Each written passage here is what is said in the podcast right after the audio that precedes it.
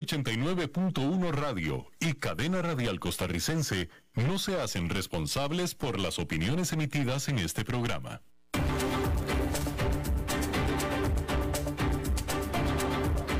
Inicia a las 5 con Alberto Padilla un programa diseñado con el objetivo de llevarte diariamente un tema de actualidad, acompañado siempre de reconocidos editorialistas, de lunes a viernes a las 5 de la tarde por CRC 89.1 Radio, a las 5 con Alberto Padilla.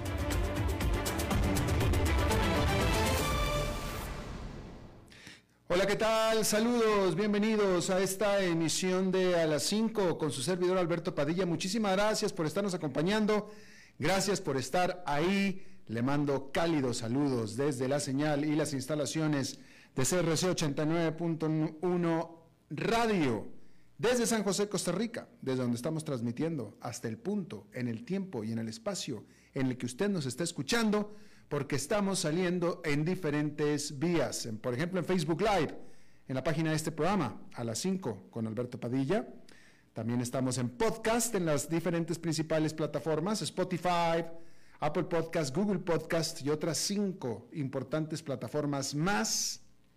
Aquí en Costa Rica este programa que sale en vivo en este momento a las 5 de la tarde se repite todos los días a las 10 de la noche aquí en CRC 89.1 FM.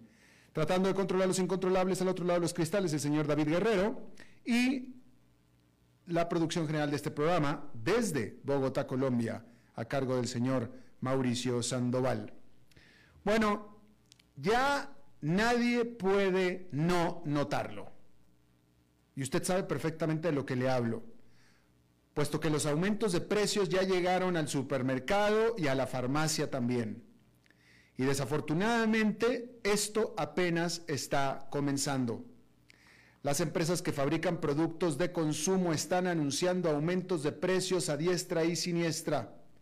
Y frente a los persistentes costos más altos, no esperan que la situación se modere en el corto plazo. El director general de la gigante Unilever recientemente lo dijo duro y directo. La inflación seguirá siendo un tema clave durante el resto de este año y el próximo.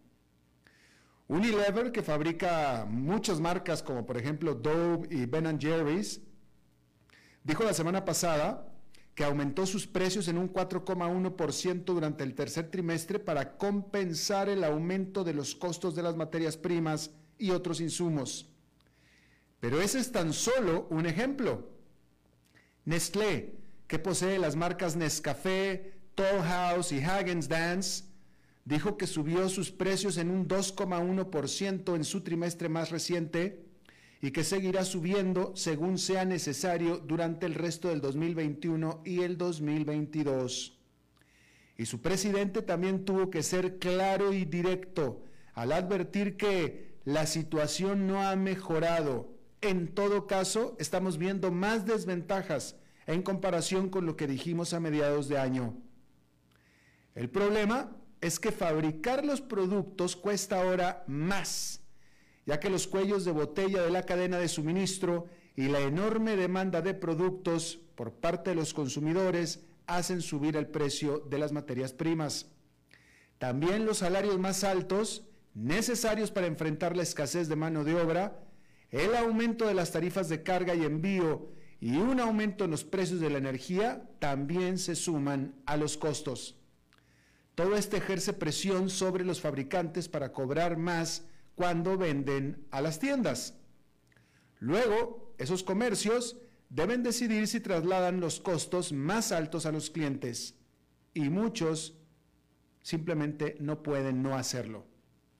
Durante la mayor parte del año, economistas, inversionistas y formuladores de políticas han debatido si la inflación es un fenómeno pasajero que se aliviará a medida que la pandemia retroceda o es una situación más permanente.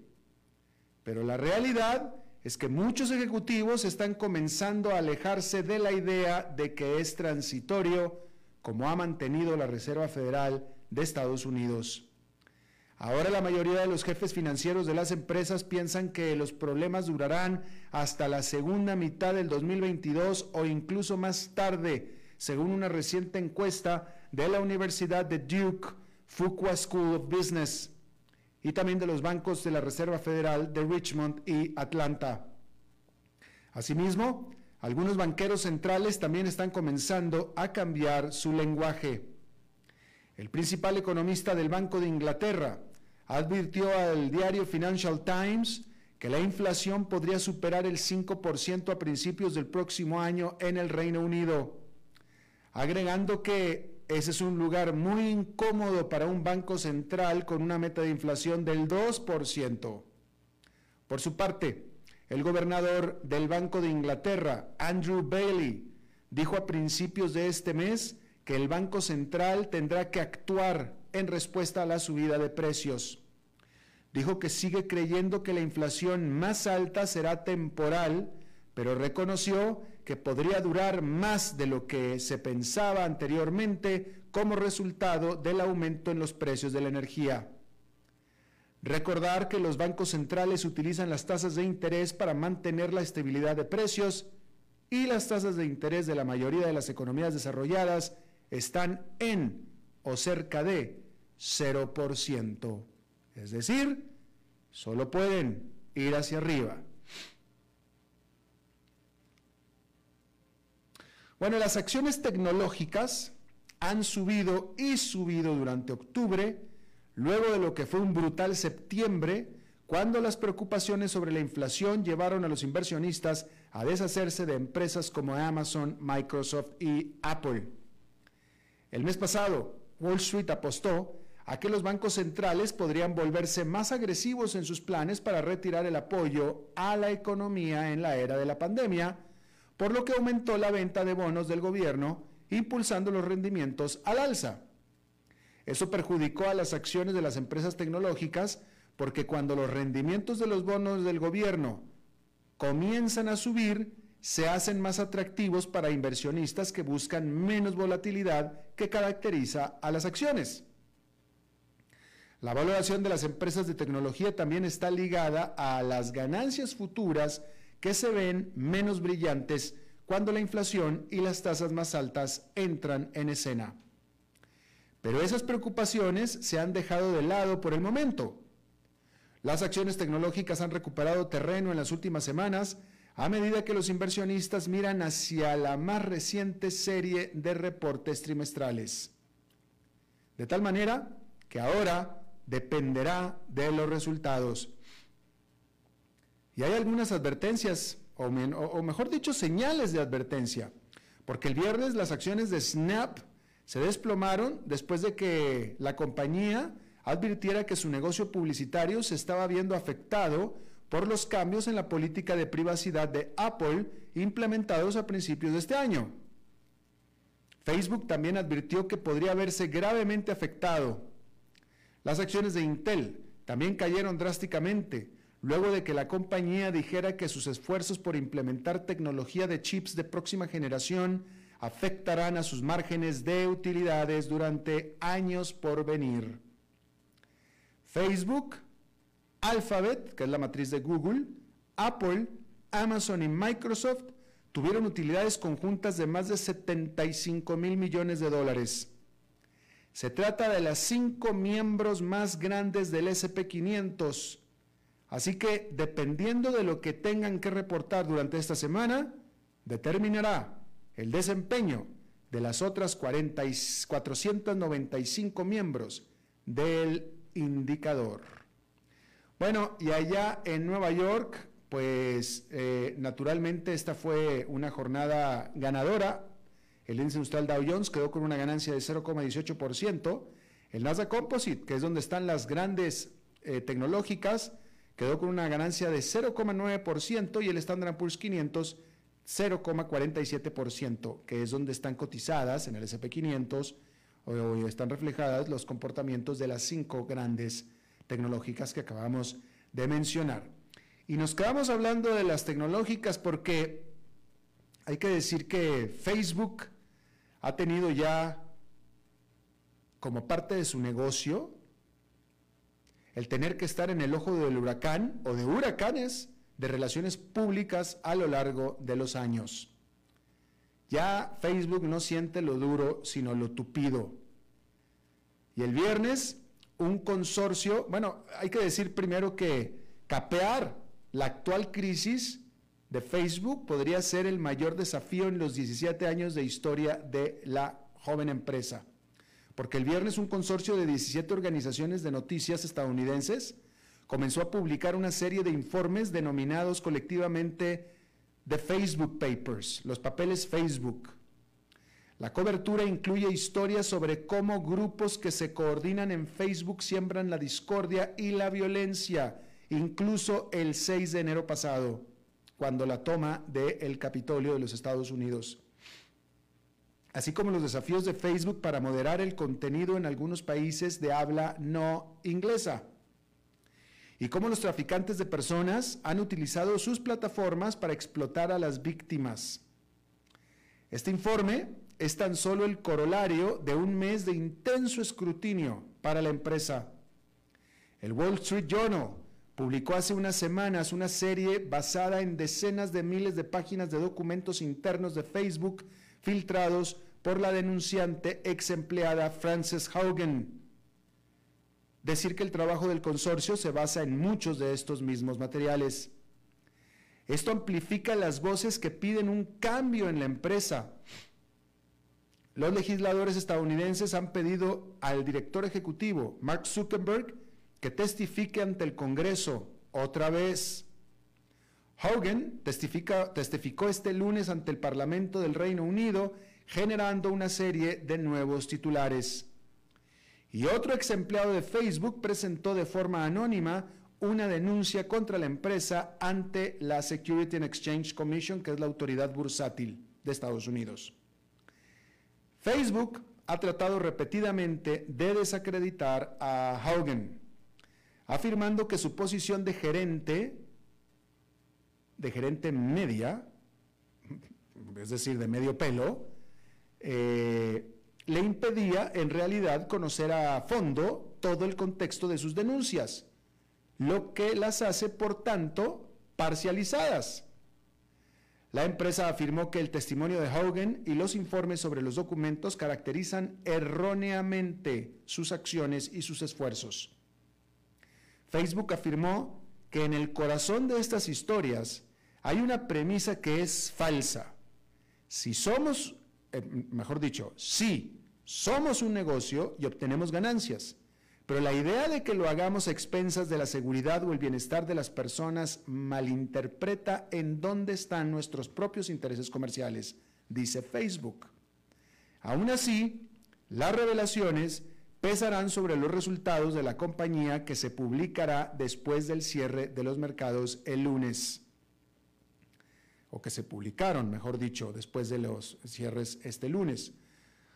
Eh, por lo pronto, las acciones de Facebook cayeron el viernes un 5%, porque a los inversionistas también les preocupaba que los cambios en las políticas de privacidad de Apple, que hace un momento hablábamos, estén perjudicando el negocio de la empresa.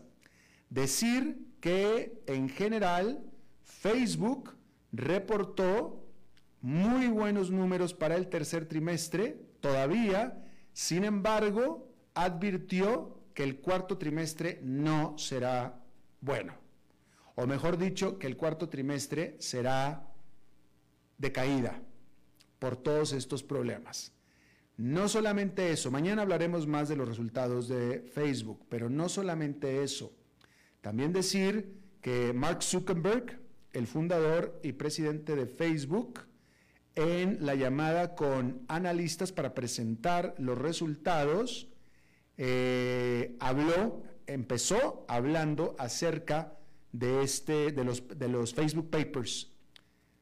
Y básicamente Facebook, eh, mejor dicho, Zuckerberg, muy a su estilo combativo, comenzó diciendo que la crítica de buena voluntad ayuda a la empresa a mejorar.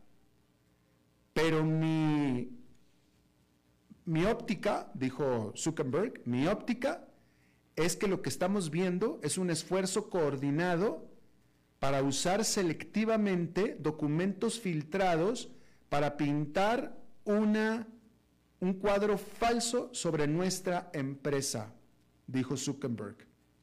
La realidad es que lo que tenemos nosotros es una cultura abierta que alienta la discusión y la investigación en nuestro trabajo, lo que nos permite hacer progreso en muchos asuntos complejos que no son específicos solamente a nosotros, dijo Mark Zuckerberg con respecto a los papeles de Facebook, a este último escándalo.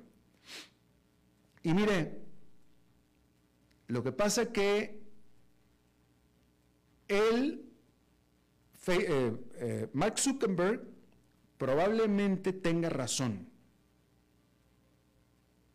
probablemente él, mejor dicho, probablemente sea cierto lo que él dice. No, no, dije, borro eso de que dije que tenía razón. Probablemente sea cierto lo que diga, lo que no lo hace tener razón. Es cierto lo que dice, puede ser. Pero que tenga razón muy probablemente no sea cierto. Porque ya este problema con Facebook ya va más allá de lo que en realidad pasa o cree que pasa Zuckerberg en su empresa. Porque esto ya se salió de las manos, esto ya tomó vida propia, tomó pies propios. Y por más, o, mejor dicho, esta posición inamovible de Mark Zuckerberg de que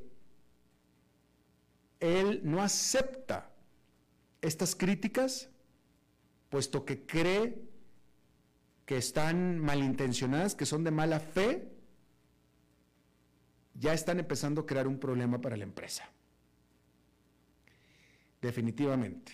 Y ya entre más habla él y más dure su posición, porque no se ha movido de esta posición, con todo y que el escándalo crece y crece y crece, y él sigue aferrado a esta posición, porque él se piensa que como lo ve desde adentro, él sabe la verdad, porque la ve desde adentro, y todos los que estamos criticando o está criticando por fuera no la conocen, desafortunadamente ya se, ya se convirtió esto en la otra realidad o en la nueva realidad. ¿Sí? Ya esto ya es la nueva realidad y ya supera a Mark Zuckerberg y ya Mark Zuckerberg pasó a estar en la irrealidad, porque ya la realidad ya cambió. Creo que estoy siendo un poco confuso lo que estoy diciendo, pero el punto es que la realidad le cambió a Zuckerberg y él no se ha dado cuenta. Y como ya cambió la realidad y él no se entona con la nueva realidad, entonces está empezando a crear un problema para la empresa. Y yo creo, por lo que estoy viendo, de que él simple y sencillamente, entre más grande se hace el escándalo, más se aferra a su antigua realidad, a la cual él está seguro que él tiene la razón, yo creo que va a generar que más pronto que tarde, y yo diría que antes que finalice este año incluso, Ciertamente cuando presente los resultados al cuarto trimestre, pero yo creo que antes de eso, a Zuckerberg le van a mandar por el mismo camino que mandaron a Kalanick de Uber, que siendo el fundador y siendo el presidente, lo despidieron. Y me parece que ya Zuckerberg está empezando a ser un liability, un lastre para Facebook, porque el mundo se está cayendo alrededor y él no prende las mangueras contra incendios, sino al contrario.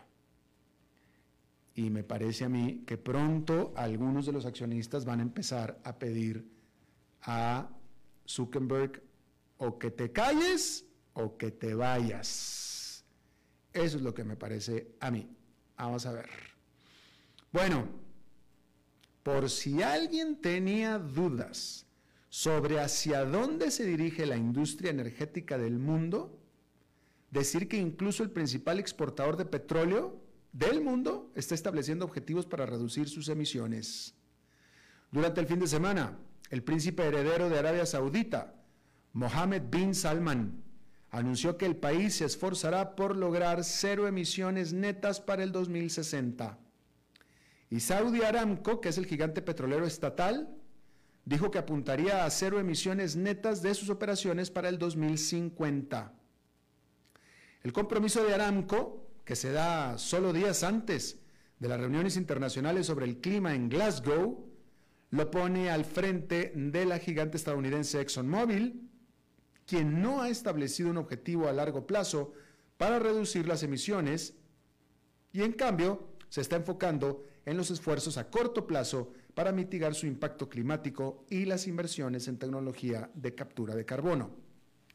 Con todo, Aramco no llega tan lejos como en las grandes empresas energéticas europeas como Shell, que ha dicho que su producción de petróleo ha alcanzado ya su punto máximo. Mientras que Aramco está trabajando para aumentar la capacidad de producción de 12 millones de barriles diarios a 13 millones de barriles por día. El compromiso de Aramco tampoco incluye la promesa de reducir las emisiones de los usuarios finales de sus productos de petróleo y gas, que es donde se genera la mayor parte de las emisiones. Pero ¿por qué esto es importante? Bueno, porque los compromisos de Arabia Saudita, que posee el 17% de las reservas de petróleo conocidas del mundo, son especialmente importantes para cumplir los objetivos de emisiones globales. Un informe de las Naciones Unidas, publicado la semana pasada, encontró que 15 de los principales países productores de combustibles fósiles, fósiles incluida Arabia Saudita, producirán aproximadamente un 110% más de carbón, petróleo y gas en el 2030 de lo que sería necesario para limitar el calentamiento a 1,5 grados Celsius y evitar los peores efectos del cambio climático. a este respecto, decir que después de meses de ser presionado para reforzar sus compromisos con el cambio climático, este lunes el primer ministro de Australia, Scott Morrison, dijo al Parlamento de su país que su gobierno de coalición reducirá las emisiones del país a cero neto para el 2050. Eso todavía está muy por detrás de otros países ricos, según el Climate Council, o el Consejo del Clima, que es un grupo australiano de presión. Claramente, el primer ministro Morrison se resiste a recortes más urgentes quiere una reducción del 26 al 28% para el 2030 en comparación con los niveles del 2005, que es una fracción de lo que prometen muchos otros países occidentales. Y esto se debe a que la industria del carbón de Australia está en expansión. Se trata Australia del segundo exportador más grande del mundo de carbón y los gobiernos estatal y federal siguen abriendo nuevas minas. Además, Morrison planea abrir cinco nuevas cuencas de gas natural para impulsar una recuperación a gas de la pandemia. Australia espera abastecer al mundo de combustibles fósiles hasta que los países más sucios dejen de quemarlos, pero puede que sea ya demasiado tarde. Bueno, el gigante banco HSBC este lunes reportó ganancias para el tercer trimestre del 2021. Las utilidades antes de impuestos aumentaron a 5.400 millones de dólares, que es un 74% más que en el mismo periodo del 2020. El precio de las acciones del banco con sede en la Gran Bretaña, pero orientado a Asia, ha pasado el último mes recuperándose de una paliza. Y una compra, o mejor dicho, recompra de acciones de hasta 2 mil millones de dólares deberá ayudar a esa recuperación. Los inversionistas habían temido anteriormente un contagio de Evergrande, el gigante inmobiliario chino al borde del colapso. Aunque cotiza en Londres, en el 2020 HSBC generó el 84% de sus ganancias en China continental o en Hong Kong. Pasó la primera mitad de este año girando aún más hacia China, vendiendo divisiones comerciales en el continente americano y Europa para, dijo, atender mejor las necesidades internacionales de sus clientes mayoristas y de gestión de patrimonio. Con esto, el banco contrató a más de 350 nuevos administradores patrimoniales en China continental. Los inversionistas seguirán de cerca las acciones regulatorias para hacer frente al posible contagio que venga por parte de Evergrande. Pero a pesar de las ganancias de este lunes, la realidad es que las perspectivas del banco al final dependen sobre todo del presidente de China, Xi Jinping. Y que tu futuro, siendo una empresa privada, dependan no solamente de un presidente de un país, sino de este presidente de China, Xi Jinping, no puede ser buena cosa. Definitivamente no puede ser buena cosa. Bien, vamos a ver. Hay que decir que aquí hemos seguido lo que ha estado pasando en Turquía y decir que la lira turca, la moneda, siguió su desplome el lunes, tocando a 9,85 liras por cada dólar. Esto porque el sábado el presidente de Turquía, Recep Tayyip Erdogan, eh, declaró a 10 embajadores en Turquía, incluidos a los Estados Unidos, Francia y Alemania, personas non gratas. Para los críticos de Erdogan, esto es simplemente un intento para distraer al público de los verdaderos y profundos problemas económicos que está generando Erdogan en su país. Porque la semana pasada la lira había tocado un nivel mínimo récord después de que el Banco Central recortara sus tasas de interés en medio de una casi espiral inflacionaria, que es justamente lo contrario que se debería hacer, y lo hizo por órdenes de el presidente de Turquía. Bien.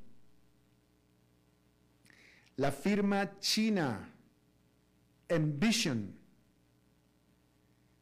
que es la que tiene la primera gran gigafábrica, gigafactory en la Gran Bretaña, anunció un aumento importante en su capacidad anual de 1,7 a 38 gigawatts horas. Esta fábrica, que actualmente hace baterías para los coches Leaf de Nissan, los coches eléctricos por supuesto, eh, a eso se dedica en este momento, y la expansión de esta gran expansión de esta fábrica la cual se echará a andar en el 2024, se hará en conjunto con la Nissan y estará dependiendo completamente, proveyéndose de energía eléctrica renovable. Ahí lo tiene usted. bueno, y es que estábamos hablando de China y Hong Kong. Hay que decir que las restricciones de Hong Kong están haciendo que corra riesgo su estatus como un hub financiero internacional, como siempre ha venido siendo durante las últimas décadas. Esto de acuerdo a el eh, mayor grupo asiático de cabildeo de banco, el ASIFMA que se llama. Y este ASIFMA, este grupo o esta asociación de bancos, reportó que el 48% de sus miembros están considerando eh, cambiar, cambiar sus operaciones eh, y sus actividades de Hong Kong, sacarlas de ahí.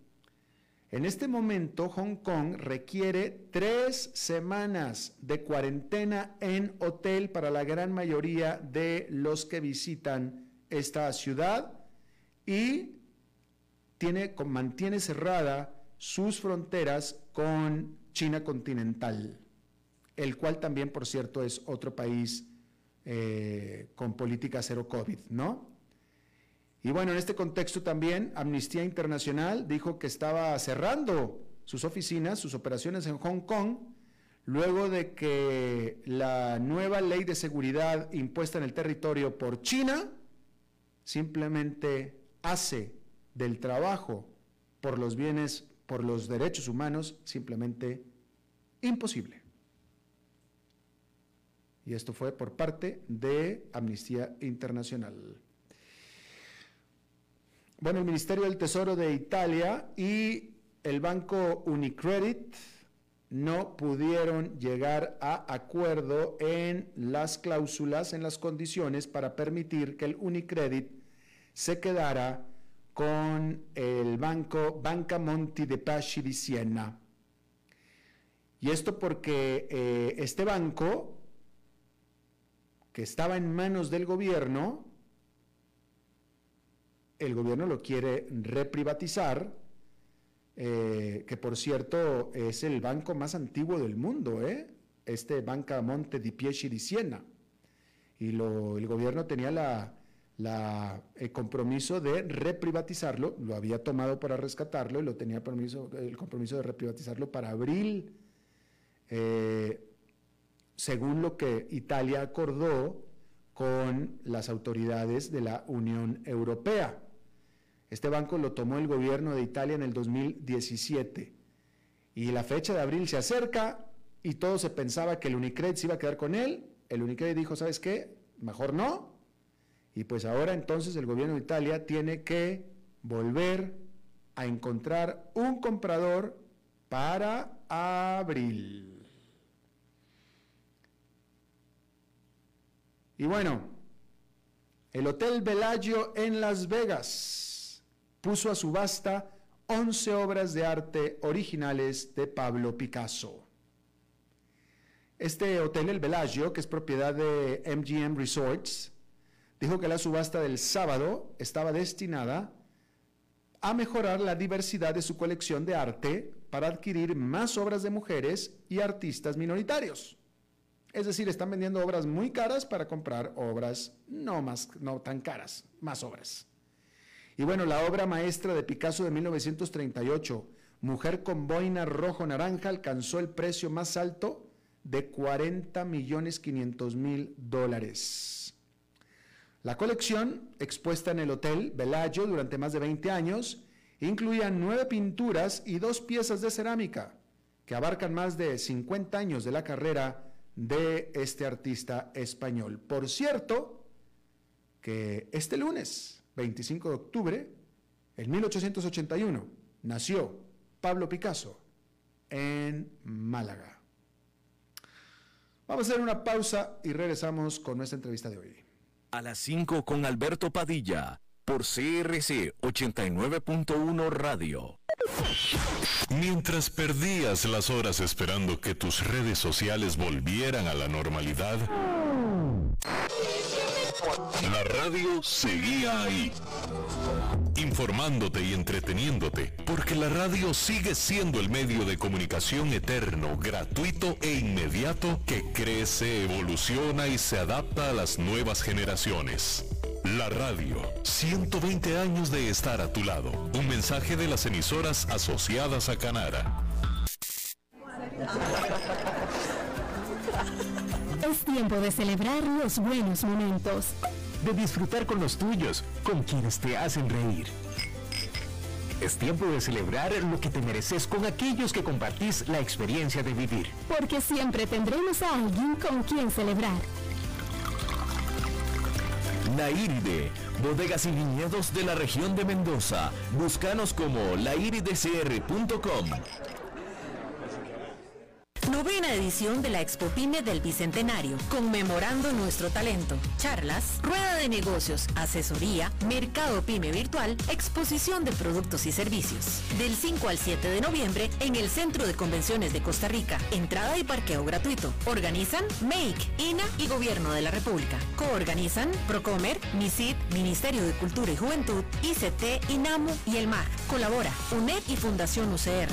Patrocinan Banco Nacional de Costa Rica, Instituto Nacional de Seguros, BAC, Da Vivienda, Colby, Conicip, Credicu y Cadena Radial Costarricense. un evento esencial Costa Rica.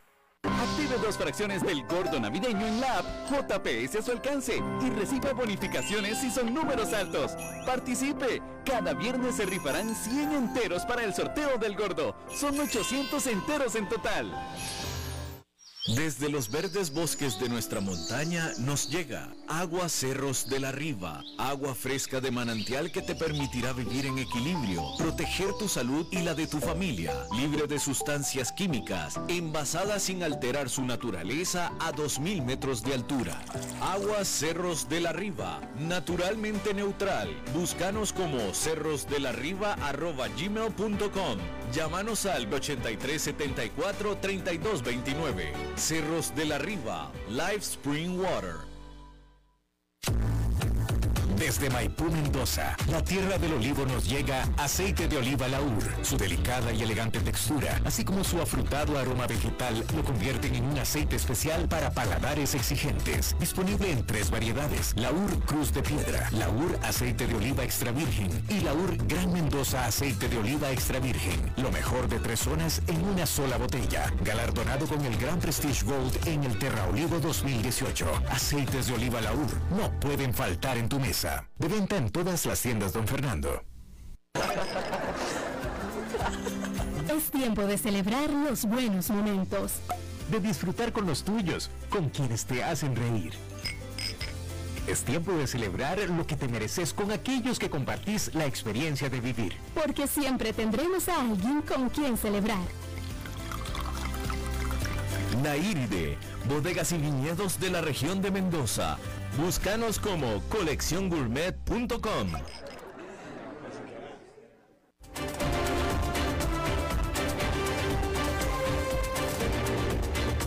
Seguimos escuchando a las 5 con Alberto Padilla. Gracias por continuar con nosotros. Eh, quiero referirme a una, unas, eh, un reporte que se hizo en Alemania por parte de la Universidad de Mannheim en Alemania, en asociación con el grupo alemán sin fines de lucro Correctv, que se hizo sobre eh, lo que le llaman los, los esquemas cum-ex, se le conoce. Eh, básicamente están develando eh, una forma en la cual inversionistas de alto vuelo, pareciera, están aprovechando agujeros en las leyes de algunos países para su beneficio fiscal, ¿no? En pocas palabras, exponen de qué manera eluden o incluso evaden impuestos, ¿no? Eh, estas operaciones que se les conocen como cum-ex son transacciones en las que las acciones, un, un, grupo de acciones de una empresa que tiene un accionista, son vendidas inmediatamente antes del pago de un dividendo, pero se entregan después.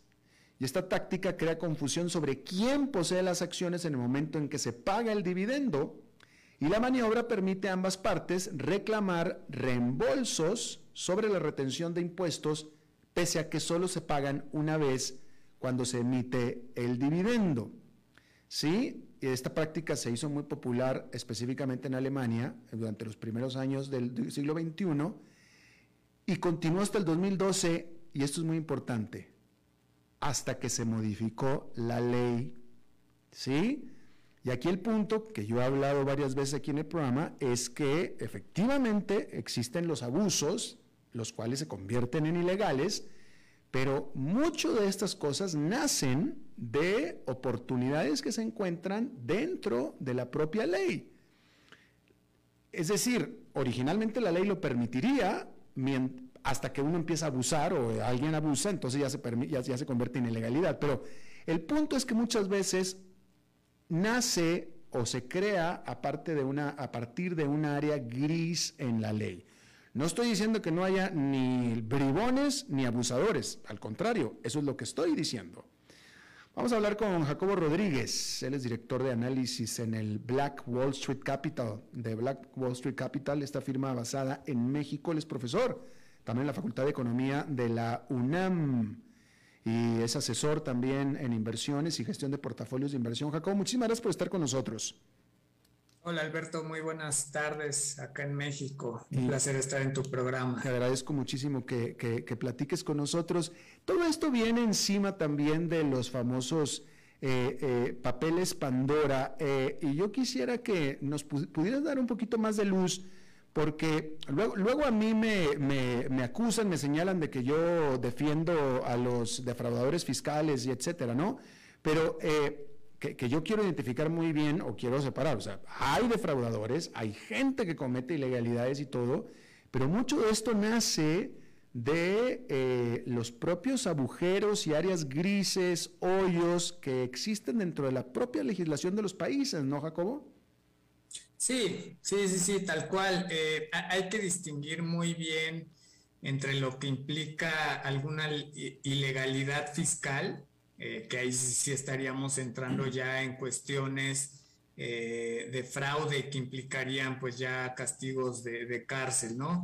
Y como tú bien lo comentas, hay algunas prácticas que no pueden o que no resultan ante el público algo, algo moralmente bien hecho, por así decirlo, pero este, que no son, no son actividades ilegales, ¿no? Y es el caso aquí de lo que tú platicabas ahorita de los cum-ex y, otra de las figuras que son los cum-cum, que son eh, estrategias fiscales, así lo podemos ver desde, desde un inicio, en donde justamente estos huecos eh, en la propia legalidad, en, las propias leyes, hacen que este, pues, los estrategas fiscalistas busquen la manera de eh, en algunas ocasiones eh, obtener reembolsos fiscales, ¿no? Entonces, legalmente, pues son actividades que, que no conllevan a la ilegalidad, pero que en la vista de, las personas, pues eh, moralmente creo que no están del todo bien. Pero sí, no, no son actividades ilegales. fíjate, sí, de hecho, de hecho este informe original que fue hecho por la Universidad de Mannheim, Estoy aquí leyendo una cita de eh, este profesor de tributación internacional y líder del equipo, donde dice él que no es ilegal, pero en casos individuales en Alemania va contra la ley si el único propósito de comprar y recomprar acciones es obtener un beneficio fiscal. Es decir, la ley originalmente te lo permite, pero si abusas de ella, ya estás cometiendo un delito. Sí, sí, sí, tal cual. Incluso lo mencionabas hace un momento, las propias autoridades en Alemania revisaron estos casos de, del cum-ex, que al final del día, eh, ahí lo que sucedía es que no quedaba muy claro quién era el dueño de, las acciones. Hay que recordar que cuando tú, eres tenedor de, acciones, eh, pues te haces acreedor a, a los derechos, en este caso de los dividendos que llega a pagar la empresa pero lo que hacen las empresas es que establecen una fecha límite para que un tenedor pueda comprar esas acciones y hacerse beneficiario de ese pago de dividendos, ¿sí? Pero por ahí tenemos un periodo, en la mayoría de los casos, en todos los países, es de alrededor de, eh, de dos o tres días, en lo, lo, que se le llama fecha ex cupón, aquí en México así se le conoce, fecha ex cupón, en donde eh, ahí es donde entra este hueco legal, ¿no? en, esa temporalidad. ¿Por qué? Porque ahí lo que sucedía en Alemania es que había operaciones de préstamos de valores. Entonces, supongamos que la figura, el, inversor A, eh, prestaba valores a otro inversionista y este las vendía a un tercer inversionista. Entonces ahí había como que una triangulación de operaciones de compra y de venta en corto y no quedaba eh, muy en claro que en ese momento específico en el que la empresa pagaba los dividendos, quién era el dueño de esas acciones, ¿no?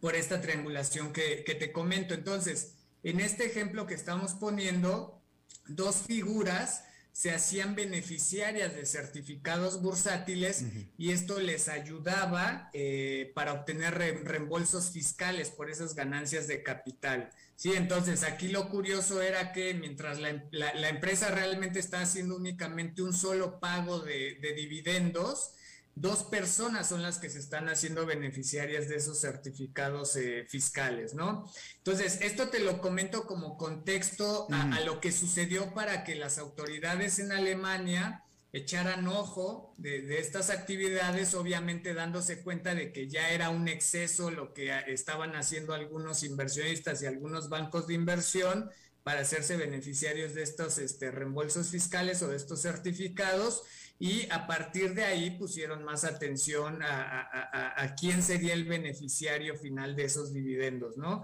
Pero volvemos al punto en el sentido de que eran huecos, huecos legales que existían y que pues, los inversionistas echaban mano, mano de ello, ¿no? Y que era cuestión nada más de reformar la ley y se tapa el hueco. Exactamente, exactamente.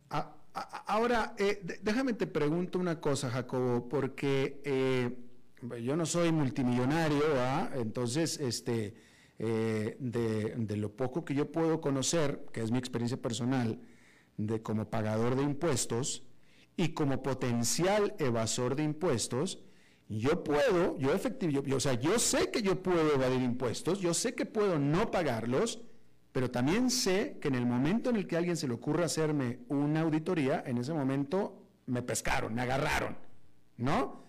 Entonces, por eso es que prefiero no evadir impuestos, porque no quiero vivir con el riesgo de, latente y probable de que me agarren. Entonces, la pregunta que yo te hago, porque esta es la impresión que se tiene con todos estos escándalos, ¿existe algún grupo de gente lo suficientemente experta, hábil y audaz? Como para no pagar absolutamente nunca ningún impuesto y no correr absolutamente ningún peligro? ¿Existe ese, nirvana? No, no, no, no. Em, creo que es, muy complicado. Eh, obviamente los, los, grandes inversionistas, los grandes empresarios buscan estas este, firmas de contadores, firmas de abogados, eh, para tratar de, pagar menos impuestos. O sea, tampoco podemos negar el hecho de que estas estrategias son muy este, buscadas, ¿no? Por, inversionistas y empresarios. Que, todos los buscamos, todos. Todos. Sí, exactamente, exactamente. Pero al final del día, eh, estos, estos especialistas fiscales buscan esos huecos legales para que al final del día yo pueda, digamos, participar en esa deducibilidad de impuestos pero sin incurrir en una práctica ilegal, ¿no? Este, creo que yo que es, es, lo, que, lo que se busca en muchas ocasiones. Tú mencionabas hace rato los Pandora Papers, pero así han existido muchos, los Panama Papers y, muchos papers que han sonado anteriormente, ¿no?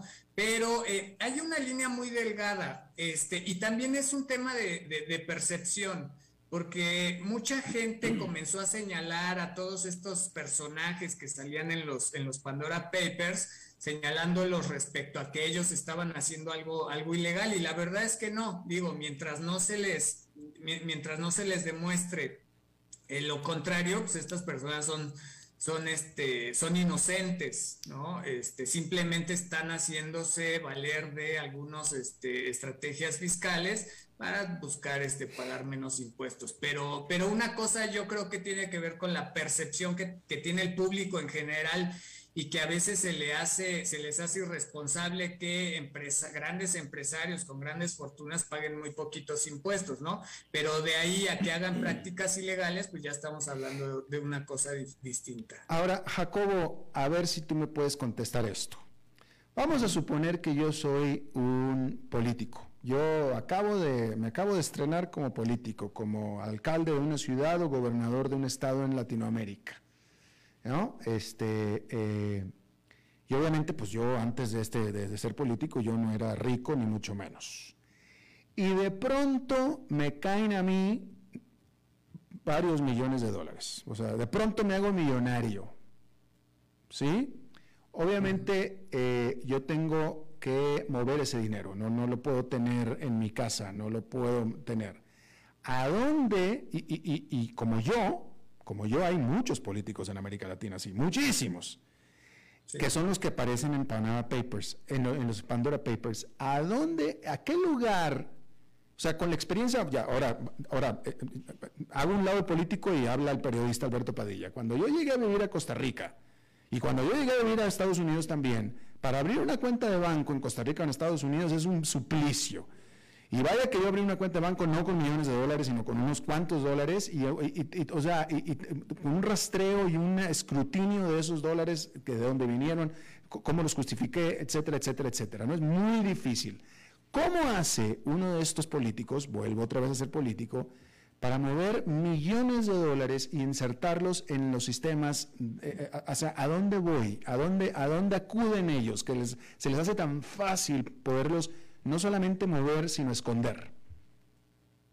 Pues mira, son actividades en las que realmente yo no...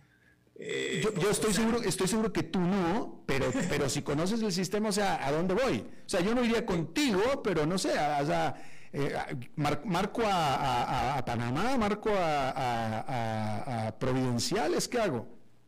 No, mira, lo, que se hace en esos casos es sobre todo buscar en aquellos países eh, considerados ahora sí que paraísos fiscales.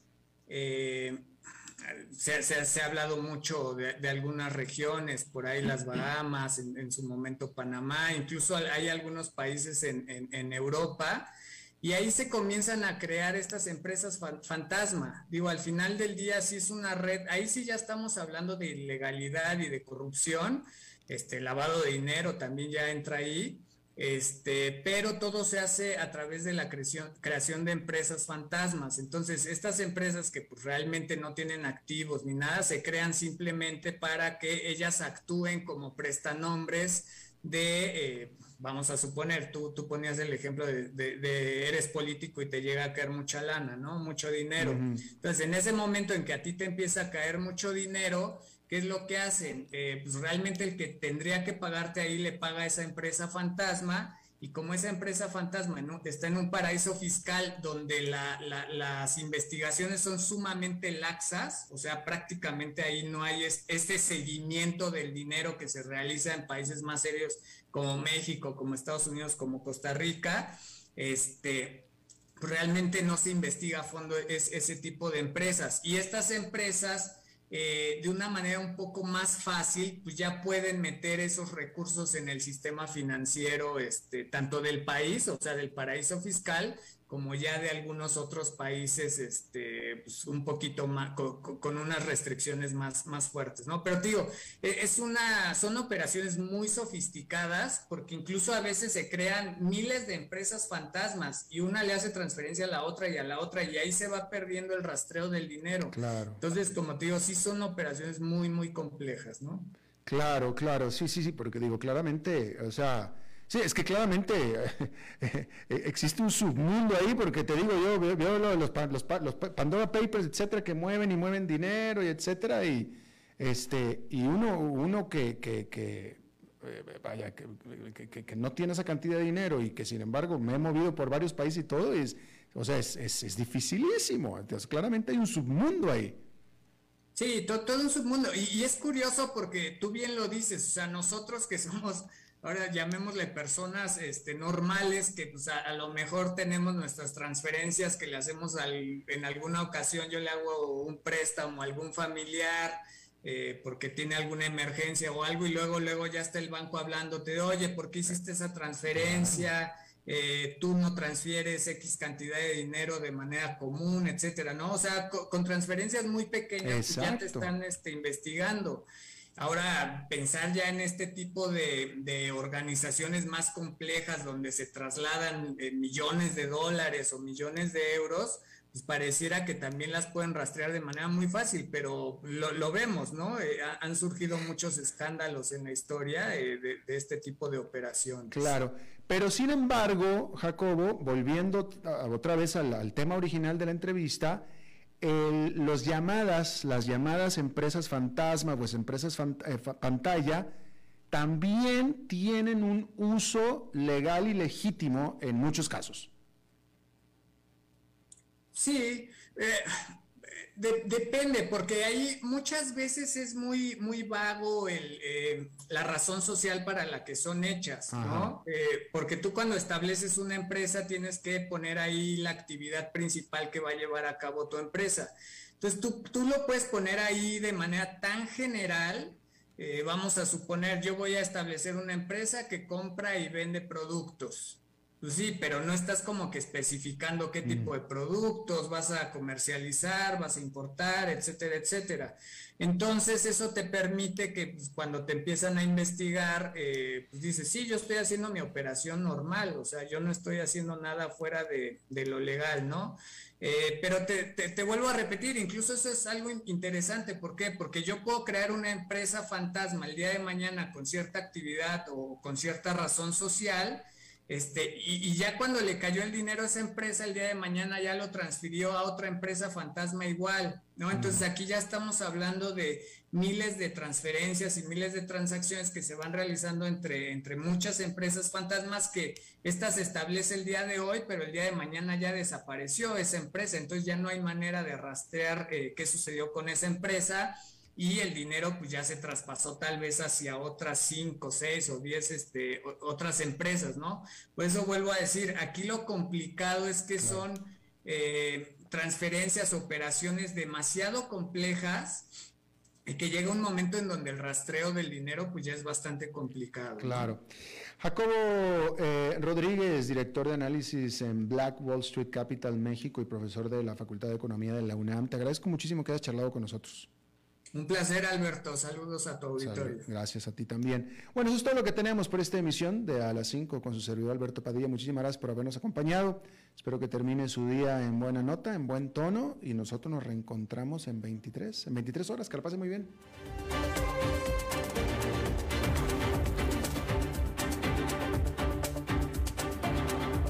Concluye A las 5 con Alberto Padilla un programa diseñado con el objetivo de llevarte diariamente un tema de actualidad, acompañado siempre de reconocidos editorialistas, de lunes a viernes a las 5 de la tarde por CRC 89.1 Radio, a las 5 con Alberto Padilla.